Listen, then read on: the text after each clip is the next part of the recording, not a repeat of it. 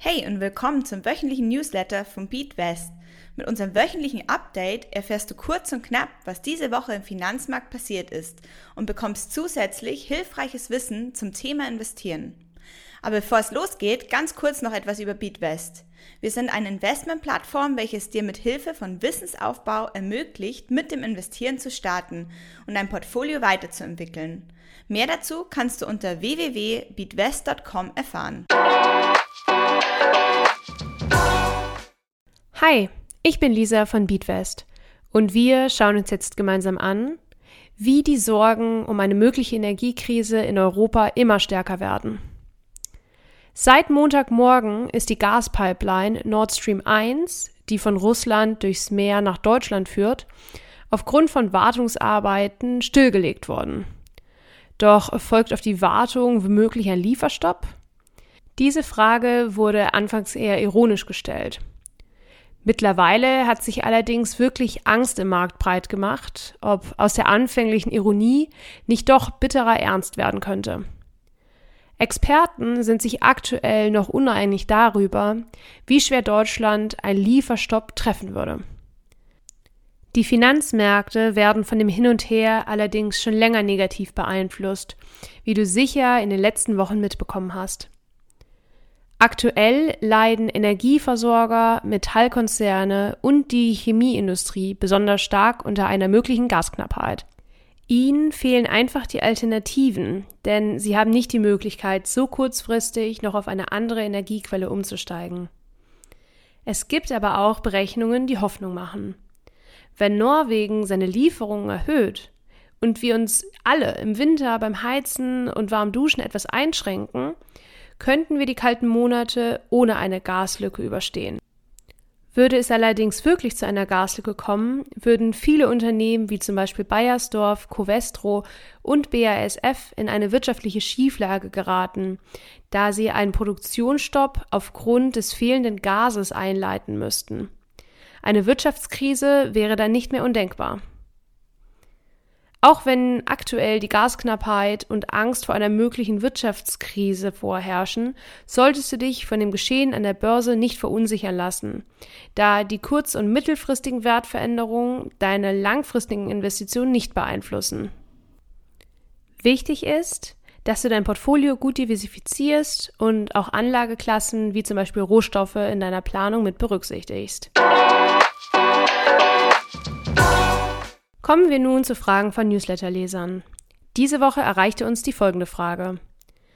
Was bedeutet eigentlich die Abkürzung KIT? Sicher kennst du das auch. Du bist bei einer App angemeldet und dann kommt plötzlich die Nachricht, wir haben unsere AGBs aktualisiert. Bitte stimme diesen zu.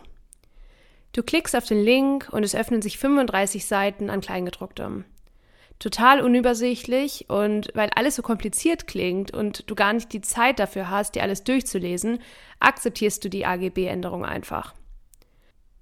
Damit dich diese Welle der Überforderung nicht bei deinem ETF überrollt, gibt es das sogenannte KIT. Ausgeschrieben bedeutet KIT Key Information Investor Document oder zu Deutsch wesentliche Anlegerinformationen. Hierbei handelt es sich um ein maximal zweiseitiges Dokument, welches seit 2011 verpflichtend an Anleger ausgehändigt werden muss. Das Kit hat die Aufgabe, den Anleger von ETFs über die Basiskennzahlen wie Kosten und historische Performance Auskunft zu geben. Du erhältst somit auf einen Blick die wichtigsten Fakten über deinen ETF. Dadurch, dass es viele verschiedene ETF-Anbieter gibt, sieht das Dokument immer ein bisschen unterschiedlich aus. Lass dich hiervon aber nicht irritieren. Die Informationen, die auf dem Kit enthalten sein müssen, sind immer dieselben, nur die Darstellung ist ein wenig unterschiedlich.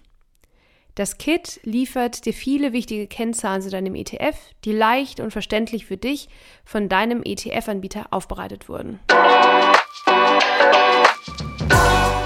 Lernen wir nun unsere neue Investmentkategorie Fighting Disease und Healthcare kennen.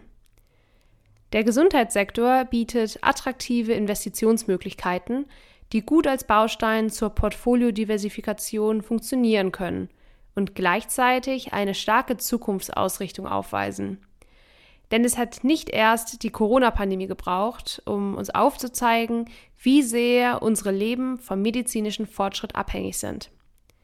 In diesem Feld spielen vor allen Dingen die Erforschung neuer Technologien, die Entwicklung von Therapie- und Diagnoseverfahren sowie die Herstellung von Arzneimitteln eine große Rolle. Die Gründe, warum das Gesundheitswesen auch in Zukunft wichtig für uns sein wird, liegen auf der Hand. Unsere Gesellschaft wird immer älter und ist jetzt mehr denn je auf medizinische Unterstützung angewiesen. Außerdem ist ein steigendes Gesundheitsbewusstsein in der Gesellschaft festzustellen und die Digitalisierung der Medizin treibt das Wachstum der Branche zusätzlich an. Der Inhalt dieses Podcasts dient ausschließlich der allgemeinen Information. Diese Informationen können und sollen eine individuelle Beratung durch hierfür qualifizierte Personen nicht ersetzen. Die hier angegebenen Informationen stellen keine Anlageberatung und keine Kaufempfehlung dar.